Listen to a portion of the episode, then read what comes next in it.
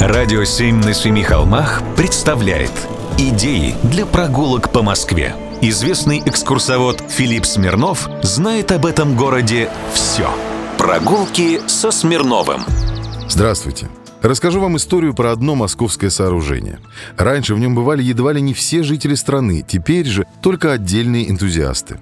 Построили это сооружение великие архитекторы, и многие находили это особой честью. Например, с этим сооружением связаны фамилии Щусев и Мельников, столпов советской архитектуры. Этот дом стал символом советской России, и нет, наверное, ни одного репортажа или художественного фильма на Западе, где бы он не мелькал. Кстати, историю этого памятника можно рассказывать как сказку, или даже как несколько сказок. Например, как сказку про три домика. Первый возвели за три дня из дерева, второй простоял только пять лет, ну а третий стоит до сих пор. Или же как сказку про хрустальный гроб. Впрочем, прочь метафоры. Переходим к делу. Наверное, вы все уже догадались, что сюжетом моего сегодняшнего рассказа стал мавзолей. Первый деревянный мавзолей возвели действительно за три дня. Щусев работал с колес, не спал несколько дней. 27 января гроб с телом Ленина установили на постамент в склепе, и к нему потянулась нескончаемая вереница людей. Уже 30 января мавзолей закрыли для доработки. Затем вновь в мавзолей приходили люди, но 26 марта решено было построить новый, более лучший мавзолей. Что и было сделано. Его уже открыли 1 августа 1924 года. Это был по форме похожий на предыдущий мавзолей, но покрашенный в оливковый цвет. Внутри размещался хрустальный саркофаг, который спроектировал гений русского авангарда Константин Мельников.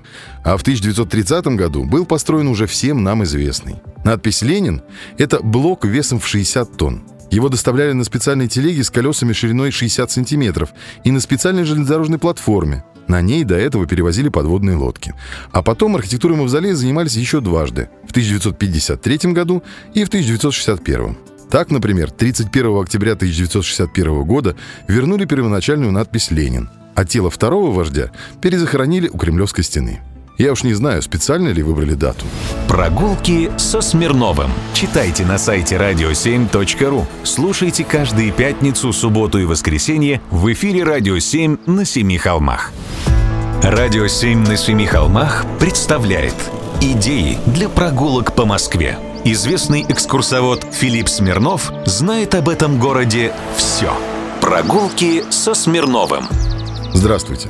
В ночь 31 октября на 1 ноября весь англосаксонский мир и примкнувшие к нему отдельные страны будут отмечать довольно странный праздник – Хэллоуин. Это канун Дня всех святых. В большинстве христианских общин на праздник этот смотрит как на что-то не страшное, детское – а вот недавно, кстати, в сети появилась информация, согласно которой нельзя друг другу желать удачи, потому что, мол, удача — это имя собственное и принадлежит демону. Я знаю даже нескольких рыбаков, которые прямо злиться начинают, когда им пожелаешь удачного лова. Но все это, на мой взгляд, просто узкий взгляд на вещи. Хотя в каждой избушке свои погремушки. Так что же делать тем, у кого в душе не каждый день праздник? А западные заимствования им, что уксус вместо вина. В Москве вот, например, в 1696 году, в октябре, заседала Боярская дума и по настоянию Петра Великого приняла документ об основании военно-морского флота России. Петра так воодушевил Азовский поход, что он настоял на этой бумаге. Хотя, конечно, парни-бояре противились. Царю тогда было только 24 года. В том году умер его брат Иван, и Петр стал единственным правителем страны. На следующий год, 1697, он уедет в Великое посольство. Вернувшись оттуда, всем несогласным будет рубить бороды. От Петровской Москвы осталось очень мало. Вернее, почти ничего. Но все же можно найти уголок, к которому он приложил руку. Для этого нам с вами в первый пейзажный парк России – в парк культуры и отдыха Лефортово.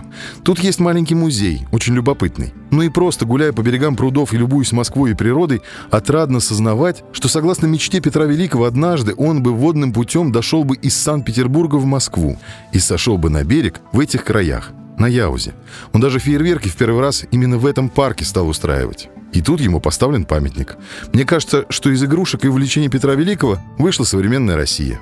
А уж он ничего не боялся и легко воспринимал все новое. А ему никто не верил. И за спиной как только не называли. А вот еще цитата из него. «Я желаю преобразить светских козлов, то есть граждан, и духовенство, то есть монахов и попов. Первых, чтобы они без бород походили в добре на европейцев, а других, чтобы они, хотя с бородами, в церквах учили бы прихожан христианским добродетелям так, как видал и слыхал я учащих в Германии пасторов. Хорошая была задумка, на мой взгляд.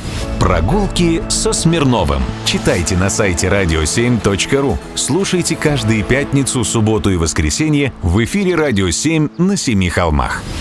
«Радио 7» на Семи холмах представляет Идеи для прогулок по Москве. Известный экскурсовод Филипп Смирнов знает об этом городе все. Прогулки со Смирновым. Здравствуйте. Все вы знакомы с крылатой фразой из Ивана Андреевича Крылова «По улицам слона водили». Начало этой басни вызывает невольную улыбку. В Москве слонов можно было встретить во все времена. В советское – знаменитые семь слонов на бабушкином комоде и чай три слона. В царской России – и цирк «Элефант», и уголок дедушки Дурова, и слоны московского зоосада, и многие другие. Известен и сюжет со слоном в Оливизовом рву. Когда-то на месте захоронения у Кремлевской стены проходил обширный ров. Его построил итальянский зодчий Оливис Фрязин. Он большую часть времени стоял сухим, и наполняли его водой только если к Москве подходил неприятель. Так вот, когда одному царю подарили слона, ему нашли место для содержания. Тот самый ров. Но это все по басенке. А сама басня такова. В Москве, да и в России, были еще слоны. Уважаемые, почитаемые во всем мире. Это были рыцари. Кавалеры Ордена Слона. Я говорю сейчас о высочайшей национальной награде Дании. Орден Слона имеет один из самых оригинальных знаков из всех наград мира. Большинство других орденских знаков, даже при всей редкости и необычности их форм, задумывались как более или менее плоские, чтобы одной своей стороной они могли плотно прилегать к одежде. Знак Ордена Слона представляет собой миниатюрную объемную скульптурку. Слон, покрытый белой эмалью и украшенный бриллиантами. Он несет на спине боевую башенку, которая в свою очередь является основанием кольца а вот перед башенкой сидит черный погонщик. Так вот, первым в России кавалером Ордена Слона стал Александр Меньшиков, соратник Петра Великого. Его наградили в 1710 году. В 1713 году наградили сразу четверых – Петра Великого, а Никиту Репина и семиюродных братьев Долгоруковых. Всего же 47 россиян удостоились этой награды. Среди них были два московских генерал-губернатора – граф Сергей Строганов и князь Владимир Долгоруков. На международном языке эмблем слон символизирует мудрость, справедливость, великодушие и другие благородные качества.